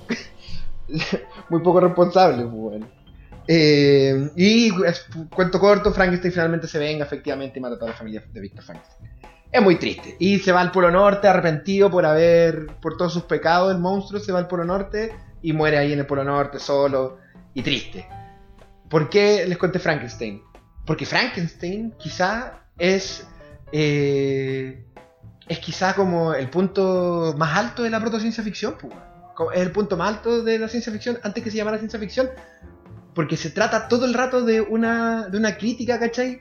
A la condición humana, a la ética de la, de la ciencia, al rol del humano versus su creador, ¿cachai? Y porque los humanos también somos creadores de vida, pues, Habla, habla de la paternidad, weón. Habla de, de, la responsabilidad. No habla solamente de cosas científicas como la ética científica, ¿cachai? Claro. Entonces tú, tú tomáis Frankenstein y después lo, la podéis parear con, no sé, inteligencia artificial, ¿cachai? Esta película de Steven Spielberg, pues, weón. Que es como este robot que, no me acuerdo, es el niño de sexto sentido, ¿no? Sí, sí. Este niño que lo... Eh, trabajaba, no trabajaba, no sé si los robots trabajan, me cuestiono estas cosas. Eh, lo tenían en una casa, weón, y después lo botan a la basura. Entonces el niño tiene como toda una odisea para poder volver a la casa con el niño que era su dueño, ¿cachai? Y empieza como a empieza a, deambular por un mundo futurista en el que los robots están siendo rechazados, descartados, ¿cachai? Los tienen como peleando ilegalmente. Está Jude ahí metido, weón. Entonces, eh, aquí, aquí voy con todo este delirio, weón, de que es muy importante que la crítica siempre esté. Por muy evidente que sea, tiene que estar, ¿cachai? Porque primero te sirve para desarrollar los personajes, weón que puede ser la, la, explicación más simple pues, y más fácil, más básica. Con la crítica a la condición humana, tú desarrollas tus personajes. Pues, Cuando tú miráis un personaje de ciencia ficción y el personaje vale callampa, es que probablemente eh, no está en sintonía con la tesis pues, de la obra. Y al no estar en sintonía con la tesis de la obra, no está en sintonía con la crítica, ¿cachai? Que la obra plantea, pues, porque quizás la obra no plantea ninguna crítica, pues, weón. Y por eso la weá es mala, pues. Claro. ¿Cachai? Bueno, perdón, he hablado mucho, cabrón, weón, perdónenme. ¿Qué opinan de esto? Estáis muy enojado, Roberto. Estáis súper enojado con la condición humana, weón. Es que, puta, Frankenstein me pone así, pues, weón. No, está bien, está bien. a mí igual me, me, me, parece que este es uno de los puntos igual eh, más interesantes de la, parte, o por lo menos de, como tú decías, porque en la parte medular de la ciencia ficción. Estoy tratando como de pensar en algún. No llevándolo a algo tan. tan triste como, Frankenstein. Pero, pero con, manteniendo el mismo concepto. Y creo que, por ejemplo. No sé, por ejemplo, igual de, de Asimov, eh, que después se hizo película, que es un, cuento. Eh, no sé si la vieron, el, hombre bicentenario, por ejemplo. Sí. Eh, el hombre bicentenario se trata de un, un, robot que, hablando sobre la. que hablábamos anteriormente sobre la esclavitud, en Yo Robot, pero obviamente mucho mejor desarrollado. Que un robot que, que trabaja para una familia que, que de plata, y el. en, resumidas cuentas, voy a contar un poco esto de este, este cuento, que después se hizo película. Que un robot que decide saber qué es. Eh, qué es el ser humano, siendo robot. Entonces tiene esa curiosidad. De, y de a poco, como trata de, ver la manera legal de qué tiene que hacer él para ser un ser humano. Para ser considerado un ser humano. Para ser considerado un ser humano. Ese, básicamente, esa es la pregunta de toda la película. ¿Qué, siendo yo robot, eh, tengo que ser considerado como para ser. ¿Cómo puedo ser considerado legalmente dentro de esta de este mundo eh, siendo ser humano? Morir. ¿Cuáles son los.? en resumen. Bueno, termina así. Morir, no tiene termina eh, Spoiler, así termina la yo creo que a esta altura ya, spoiler, el hombre bicentenario le han dado como 8 veces en Canal 13. Claro, pues bueno, lo que quería llegar es cuál es la. la, en, sí sobre la, crítica es sobre. sobre ese mismo concepto que lo plantea el robot. Porque. ¿qué, ¿Cuáles son los, los, códigos? ¿Cuáles son los, parámetros emocionales, sociales, eh, eh, psicológicos que, que me consideran a mí un ser humano? ¿Cachai? Claro. Y, al final de, cuentas, eh, tú, igual te cuestionas, ¿cachai? Te cuestionas en realidad como si tú tienes que desfragmentarte, ¿cachai? Eh, ¿qué, te considera a ti ser ser humano? Que también lo, lo linkeo un poco con lo con también una de las tesis de Blade Runner también, ¿cachai? Y eso también es una gran crítica que se hace sobre, sobre, la, sobre la humanidad, ¿cachai? Que quizás eso va muy de la mano también con cuál es el sentido de la vida, ¿o no? Claro. Porque ya, tú eres un ser vivo. Pero ¿cuál es el sentido de tu existencia, pues, weón? ¿A qué? Claro. Yo creo. Un ser, un ser finito, ¿cachai? Yo creo que al final de cuentas este, este rollo del, de la crítica a la condición humana va muy de la mano con el pesimismo eh, eh, filosófico. Yo creo que no tiene más allá de un... no se escapa más allá de, ese parámetro de, pensamiento. Porque al final de cuentas todas las tesis, y en la misma situación, Al, al, al referirse la, la frase en literalmente crítica a la condición humana, ¿cachai? Toma ese, ese rango de pesimista y finalmente cualquier arista que tome va directamente al, a, una reflexión sobre eh, lo triste y lo, y lo, triste y lo difícil que es ser un ser finito. Sí, pero, pero, pero, por ejemplo, si. No sé, pues la obra de. En la guerra de los mundos, ¿cachai? Como que la, guerra de los mundos. Eh, el libro de Wells. Eh, en un momento. En un momento. Bueno, evidentemente, la guerra de los mundos, como que se trata sobre el colonialismo, ¿cachai? Eh, una, una civilización terrible avanzada viene y le pone el pie a la otra, pues, bueno. Pero al mismo tiempo la guerra de los mundos se trata sobre el darwinismo, pues, weón. ¿Cachai? Sobre... Ya, pero eso, el darwinismo también va de mano, va muy de la mano del, del pesimismo filosófico, o sea, son parte de la misma doctrina, ¿cachai? Si al final de cuentas esas, el, el, ese estado naturalista de la, de la sobrevivencia es súper pesimista, pues, ¿cachai? O sea, puedes tener ciertos estados de reflexión positiva, pero al final de cuentas, en anhelo del. en anhelo constante de. De algo que no se puede obtener, ¿cachai? Es lo medular del, de la crítica hacia una condición humana, ¿cachai? es la persecución de los anhelos de la humanidad, pues, ¿cachai? Y que finalmente todos mm. esos anhelos traen destrucción, tristeza, porque no se reflexiona. A ver, pero ya, entiendo, entiendo, entiendo lo que va ahí. Entiendo lo que va. Pero no sé si siempre la condición humana, o sea, la crítica a la condición humana es. Eh, eh, de, ¿Cómo decirlo? Decanta en algo, en algo negativo, ¿cachai? Por ejemplo, no sé, de nuevo, de nuevo pienso, en, pienso en Arrival, ¿cachai? no he visto Arrival como para, no, no, he visto en Arrival como para tomarte un para tomar una irme en contra de, de, eso pero por ejemplo pese a todo lo que hermoso que puedes construir lo mismo que decía el lo que decía Font pues ¿cachai? pese a todo lo que se construía el eh, el hombre bicentenario, ¿cachai? Que es descubrir a la humanidad y todo lo hermoso que es ser parte del ser humano, finalmente lo que define al, hombre bicentenario es su muerte. Porque cuando él muere es reconocido como hombre, pues, ¿cachai? Entonces finalmente igual es algo triste, pues. Porque tuvo que morir para poder ser reconocido, pues, ¿cachai? Pero, pese que, eso, pero eso, no es la reflexión al final, pues. Es una no, pues, oh, pero no, pues no es la reflexión. Eh, yo encuentro que sí, pues, porque va de la mano, porque él experimentó todos los estados de la humanidad, pues, ¿cachai? Todos los estados, experimentó el amor, experimentó la felicidad, ya, pues, eso es lo que lo hace humano, pues. eso, pues, eso, es, eh, todo el paso que, que él logró, pues, todos los pasos que él tuvo que llegar para eso, pues. Pero finalmente, la, pero finalmente fue la sociedad humana, en su sistema, la que nunca lo reconoció como hombre.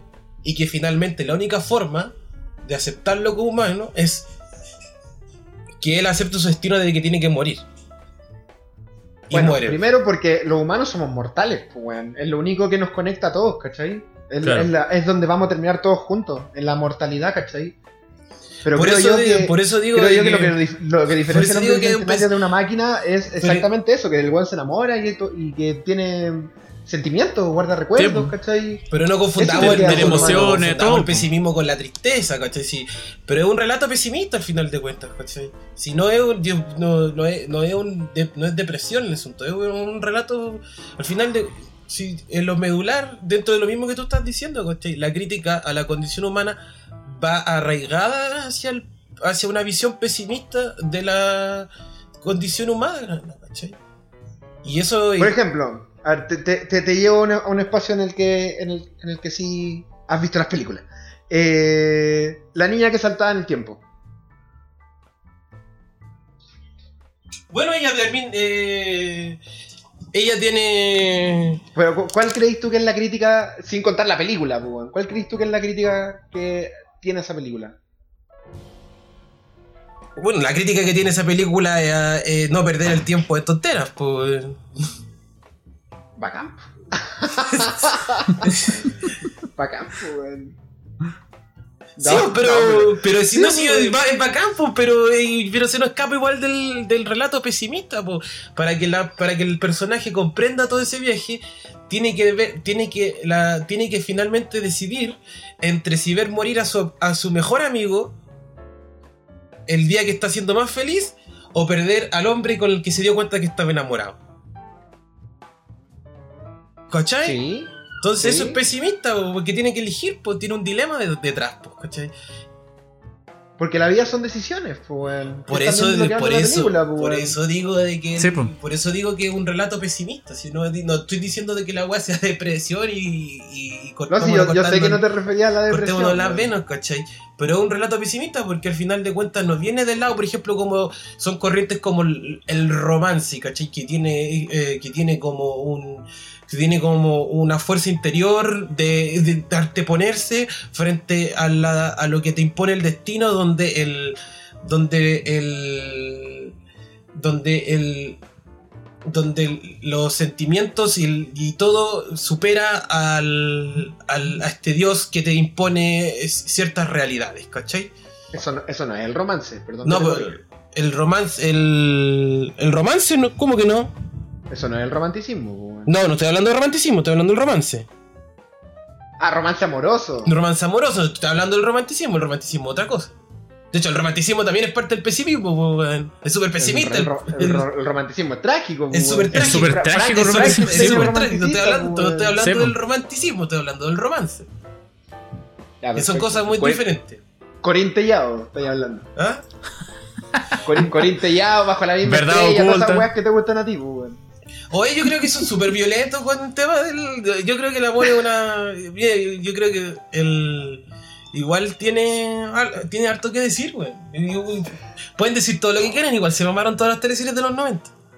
Weón, el amor tiene. El amor mueve el mundo, Gabriel. El amor tiene todo que decir. Es pelea contra el COVID. Sí, pues. Todo tiene amor, pues. Pero Todas las historias hablan de amor. Bueno, pero final de, al final de cuentas a lo que voy, ¿cachai? Es que el... Quiero, hacer un inciso, Gabriel. Quizás debiste haber partido para nuestra audiencia también, explicando lo que, lo que se entiende por, por pesimismo filosófico. Claro. Ah, sí, perdón. Creo que me fui en la volada a discutir con ustedes y no... Entonces, inciso y seguí. El pesimismo, del latín pesium, del lo peor, es un estado de ánimo y una doctrina filosófica que sostiene que vivimos en el peor de los mundos posibles, un mundo donde el olor es perpetuo y nuestro destino es tratar de obtener lo que nunca obtendremos. O sea, es como el hombre contra el destino inamovible nomás, pues, el hombre contra los dioses. El hombre contra los dioses. No, no solamente el hombre contra los dioses, y también sobre su, con su propia naturaleza. Claro. Pero igual. no, como que nunca. O, cosa que, hagas, nunca vas a lograr lo que tú te propones como meta o lo que tú propones como tu sentido de, Ese desde lo de vida. Eso desde lo individual. Eso de lo individual. Claro. Ahora. llevándolo hacia, una sociedad más gigante, o, un sistema más macro. Eh, es una sociedad que no va de la mano de, crear felicidad, todo lo contrario. Es una, es una sociedad de control y, y tristeza. Ahora, ya, con eso claro. Sigo creyendo que la reflexión de la, la reflexión de la ciencia ficción no siempre concluye en ese punto, weón. Por ejemplo, te pongo Metrópolis, la película o el anime. Que ambas son la misma weá al final. Ambas son, eh, lo mismo. Metrópolis. Este, esta megalópolis eh, jerarquizada, donde los trabajadores están en el subterráneo y mueven, mueven palancas para que la sociedad siga funcionando, ¿no? Los engranajes de la historia se mueven con sangre. Eh, y arriba está la clase, la clase alta, ¿cachai? Está este científico, crea este robot. Este robot es mujer, un loco se enamora del robot, ¿cachai? Hay una rebelión de los obreros y finalmente la, robot lidera a los obreros en esta rebelión, en fin.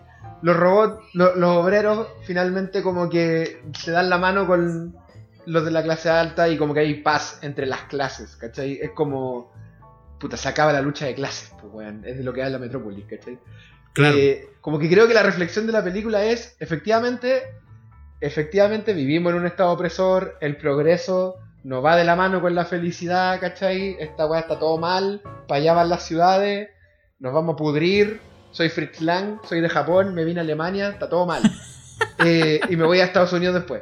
Eh, pero, ¿cachai? Que a pesar de que ese es el contexto en el que nos movemos, la, voluntad humana eh, y, y la gente es intrínsecamente buena, entonces puede existir una unificación entre las clases. Y todo este constructo de desigualdad, de gente oprimida que ha creado nuestra sociedad, es abolible cuando los humanos dejemos de ver clases y empecemos a ver humanos. Claro. ¿Cachai? Entonces la felicidad sí es posible, pues, creo yo. Pues. Creo yo que eso es lo que me dice la película, que la felicidad sí es posible, ¿cachai? Solo que hay que, hay que mirarse como pares, pues, weón. Es súper Alberto Plaza la weá.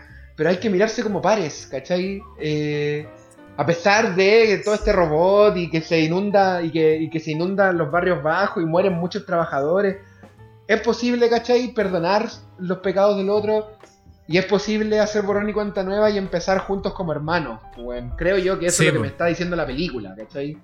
Creo yo que esa es la reflexión de la condición humana de la película. El humano se ha autoimpuesto en un estado de infelicidad, pero podemos salir de ese estado de infelicidad. Claro. Eh, totalmente de acuerdo, weón. Totalmente de acuerdo con el pelado, weón. Sí, yo, eh, super nazi al final, eso sí, weón. ¿Qué querés que te diga, weón?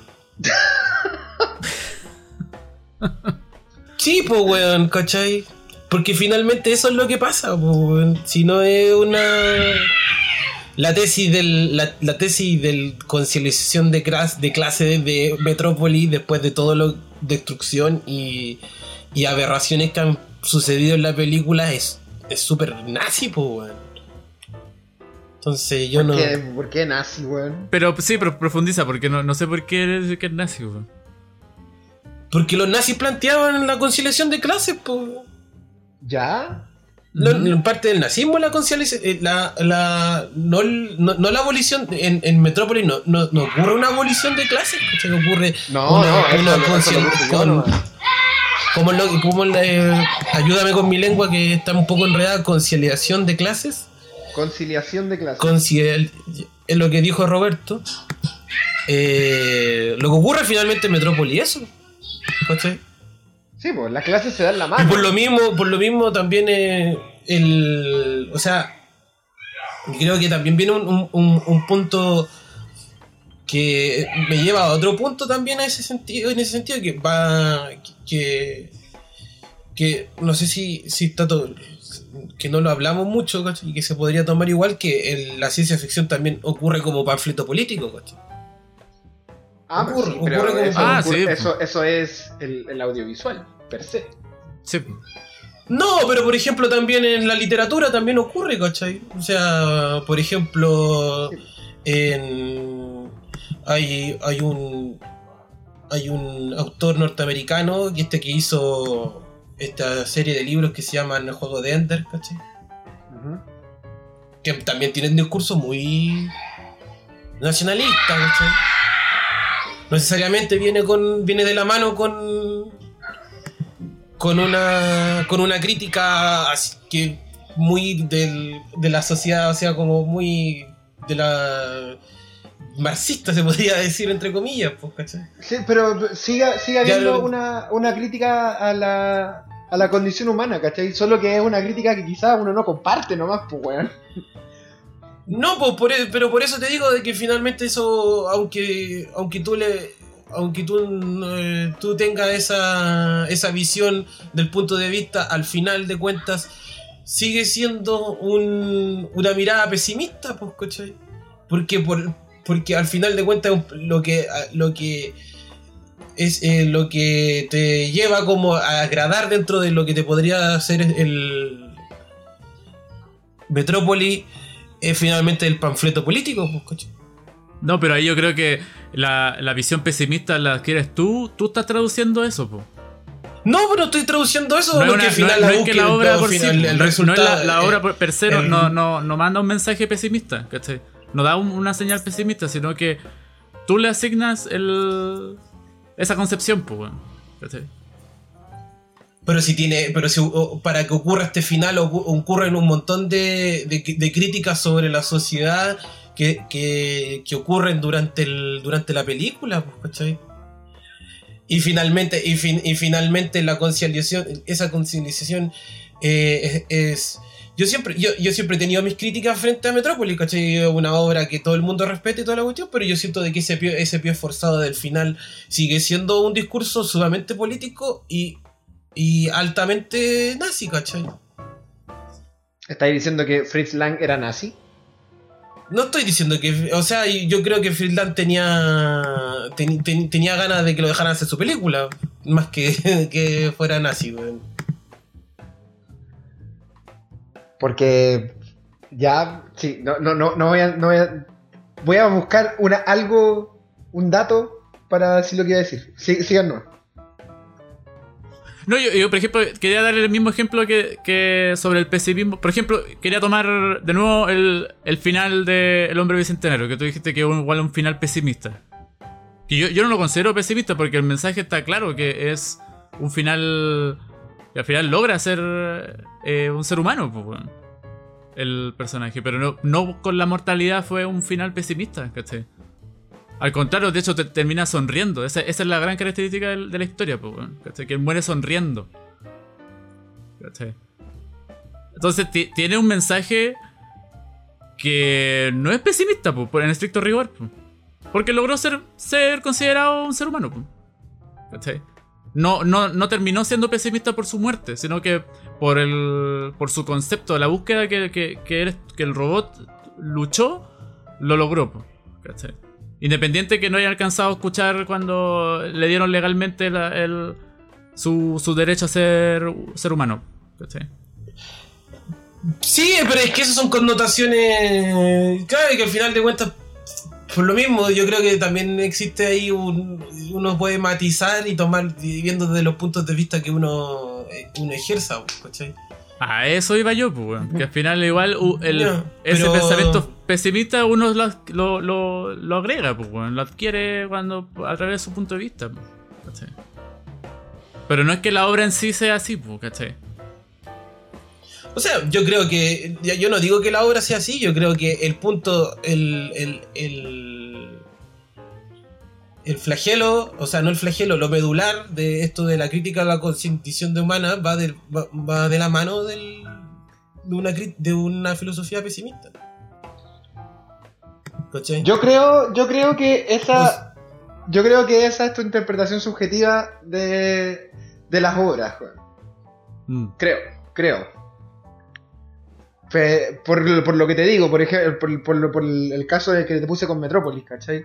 Pero es que mismo, pero es que ahora lo mismo que me decís de Metrópolis, ¿cachai? O sea, puede ser que puede ser que tenga un, tenga tenga como ya un, un, un, final como esperanzador, ¿cachai? Pero al final de cuentas toda la crítica y todo lo que viene y todo lo que viene en el fondo, ¿cachai? Está muy relacionado con, cómo, fue la, cómo es la realidad de las personas, pues, Y eso es. Filoso, eso, eso es pesimismo, pues, O sea, al final de cuentas el, mundo es así, pues, Así como. Como, como en el mundo de Metrópolis, pues, hasta, hasta, que se, hasta que se revelan las clases de cierta forma, ¿cachai? Claro, pues eso es lo que plantea la película, pues bueno. Sí, pues. El mundo es así, pero puede dejar de serlo. Yo no siento de que la, película. Eh, yo no creo que la película. Ah, pero yo no siento. No, no, no. Yo no. O sea, no. O sea, la película yo creo que no, no deja. Dice.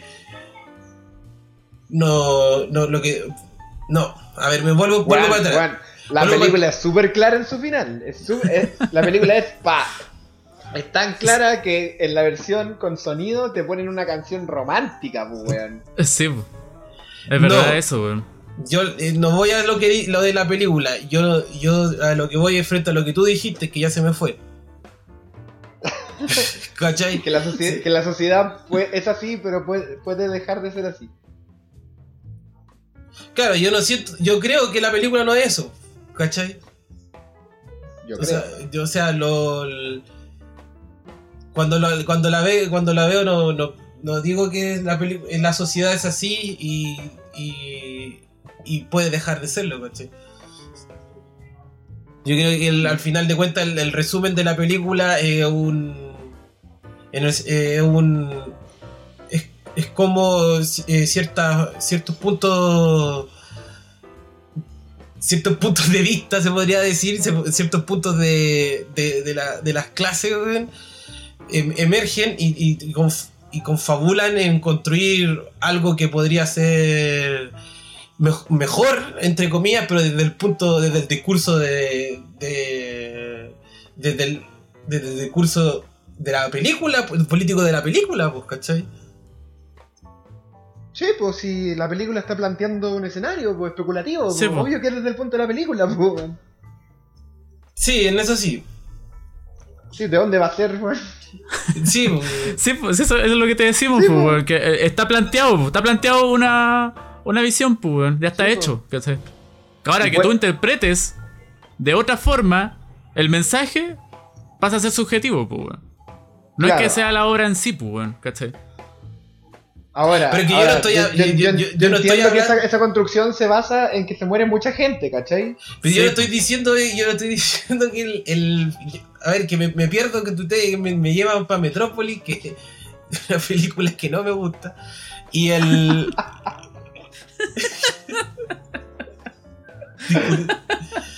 me lleva para Metrópolis y, y, en lo, y en el otro punto de que sobre lo que yo digo del, del, del tema del de la condición, de la crítica a la condición humana. Yo insisto que es ahí donde se halla el encuentro que eh, donde en ese, en ese breve espacio es donde se encuentra el pesimismo filosófico, ¿cachai? Ahora, si, la ciencia ficción, por ponerlo así, si la ciencia ficción dentro de su construcción de, relato es capaz de superarla, eh, eso es otra cosa, ¿cachai? Pero yo digo que ese punto, ese, y que eso aparte de ser medular, va relacionado con, la, con un pesimismo, con un pesimismo sobre la sociedad, pues, ¿cachai? Porque te muestra esa realidad, pues, ¿cachai? Te muestra esa realidad, te muestra eso. Ya, sí. Te muestra eso, Te muestra eso. Ahí, te doy la razón, sí, ahí te doy la razón. ¿Cachai? No te digo, ya, sí, ¿cachai? Puede ser el. Tiene. Sí, obviamente que dentro de la construcción del relato se puede. se supera, ¿cachai? Y, te muestra un eh, dentro de, por ejemplo, de sigamos con este asunto de Metrópolis, a que, insisto, no me gusta la forma en que se supera. Eh, eh, pero como, como se llega como a ese clímax, ¿cachai? Es un es una crítica a la condición, pues, bueno, y eso es pesimista, pues, porque la condición en que viven esas personas, cómo está hecha la metrópoli, cómo se hace la investigación, cómo están los robots viviendo, todo eso es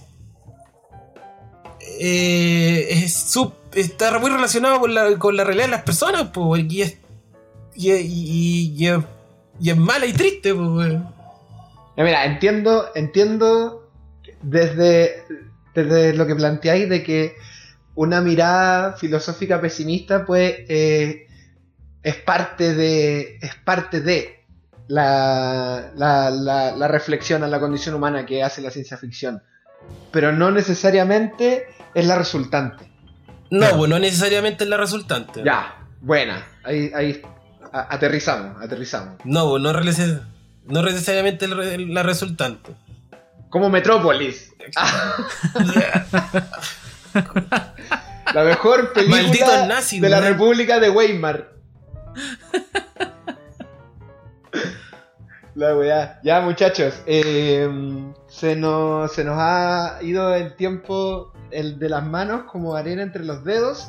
Y con este pequeñito debate vamos a concluir aquí este primer. Eh, va a tener que ser este primer episodio sobre género de la ciencia ficción. Eh, volveremos. Volveremos porque se nos quedan cosas en el tintero. Se nos ¡Volveremos! Queda un, poco más de materia. Queremos después aplicarlo a algunas películas que hemos seleccionado para ustedes. Así que volveremos. Eh, si tienen dudas, comentarios, amenazas de muerte también, eh, no olviden dejarlos en los comentarios. Y cuéntenos sus películas de ciencia ficción favoritas, cuáles películas no les gustan, cómo ven aplicada esta materia a productos que ustedes consumen, o sus propios relatos, a sus propios guiones. Esto no es, obviamente la ciencia ficción no necesita necesariamente tener naves espaciales y explosiones y robots. La ciencia ficción puede ocurrir en una habitación sin nada de presupuesto. Si ustedes quieren crear relatos de ciencia ficción, anímense, utilicen estas herramientas, revisen los, capítulos anteriores, los que hemos analizado también construcción de personajes, para que sepan también cómo poder ir haciendo una mixtura ¿no? de, de, de personajes, de antagonistas, de diálogo, de universo, de género, y finalmente poder echar a volar esa cabeza hermosa que ustedes tienen. Eh, Gabriel, si tiene un compromiso con, nuestro, con nuestros comentaristas del capítulo pasado, Gabriel. Sí, estaba buscando su nombre ahora. Bueno, eh, un Hateneken, un fiel seguidor de, los productos del canal, eh, te puso un meme ahí de. Salió un weón tirando una molotov como a las policías y el, terrorista era tú, la policía era el espectador y la molotov era Sandipapo, weón. Grande. Sí, no, gran meme, bueno, gran meme. Creo que tenéis que dedicarle una canción de Sandy Papo a Jateneke, ¿no? eh, sí, espérate que estoy llegando ahí. Estoy llegando ahí, estoy llegando ahí, estoy ya, ya llegué, maldito internet. ¿Pero cuál le dedicáis a Jateneke, pues, eh, le digo, me acordé de usted cuando escuche Sandy Papo. esta vez le voy a dedicar algo más romántico. Eh... ¿De Sandy Papo? No, sé qué tiene romántico Sandy Papo, weón. No, pero es que no le voy a dedicar a Sandy Papu, pues, a, eh, a Jateneken esta vez. Lo voy a cambiar. Ya, muy bien. Le voy a dedicar a, medio vivir de. de. de ¡Uy! se me fue el nombre, se pusieron a reír, güey. A medio vivir. De, de, Ricky Martin, Ah. Qué grande, En sus mejores tiempos, güey. Qué grande. Oye, y, aquí, y aquí. Eh, dale, dale, dale. Y. Y aquí le, le dedico, siguiendo en esta en esta línea de, de, de regalo romántico, le dedico mm, de mi querido Juan Gabriel hasta que te conocí. ¿A quién? A Kif. A Kif. A Kif, que está también eh, publicó. Estaba esperando el tremendo temazo y quedé bailando para que para para con la dedicación. Aún no puedo ver la web. Así que Kip le dedico para que se, Oye. se pegue una, se pegue una lavada de platos ahí con. Oye, Kip reveló su nombre, pues 3D, tú tenías la duda ahí. Sí, pues, Víctor. Un saludo a Kip, alias Víctor, Víctor Frankenstein. Y a Rodrigo oh. también un, un, un, un saludo también ahí. De un, le vamos a dedicar a Chayanne. ¿Cuál? Tu pirata soy yo. Oh, qué demás. Ese es escrito por un chileno, ¿no? Sí, la, mejor época de Chayanne, con el chileno. La. Peligro de Amor. Peligro de Amor fue también por él. la de la escarcha, ese, tu, ¿cómo se llama esa canción? Eh... Corazón de escarcha. No, eh... Fuiste un Fuiste escarcha. Fuiste un trozo de hielo. no le creo que no la cache. Fuiste un trozo. Ay, sí, eso es este mob. Oye, y a Gabriel Cornejo también un saludo grande, 3D, una canción para nuestro amigo Gabriel, tu tocayo. Para mi tocayo le dedico. Deja. Deja pensarla, dame 5 segundos. La tengo aquí, anotadita. Para tengo hice un hice una lista de que se llama canciones que voy a dedicar a gente de de también le voy a dedicar Cheyenne ¿sabes? Le voy a dedicar tal vez tal vez es amor. Oh. Doblete de Cheyenne entonces iba para la gente en los comentarios. Ya saben si quieren recibir un poco del amor latinoamericano de Gabriel eh, colóquennos ahí en sus comentarios. O si quieren también eh, burlarse de nosotros, decirnos que no sabemos nada que, de música, que quizás deberíamos abandonar la balada romántica, también ahí el la caja de comentarios es su lugar. Eh, gracias a los que llegaron hasta aquí. y nos despedimos, Esteban. Nos despedimos, muchas gracias. Eh, recuerden que mm, vamos a darle como un adelanto de que para el próximo capítulo vamos a profundizar en la construcción narrativa de la ciencia ficción, los, protagonistas, antagonistas, y vamos a estar jugando un poco con eso, para ir más en, detalle con la historia. Y eso, por mi parte, muchos besitos, abrazos y un saludo a todos. Así que eso. Besos a todos, muchos besos. Y con eso, besos. Adiós. Adiós.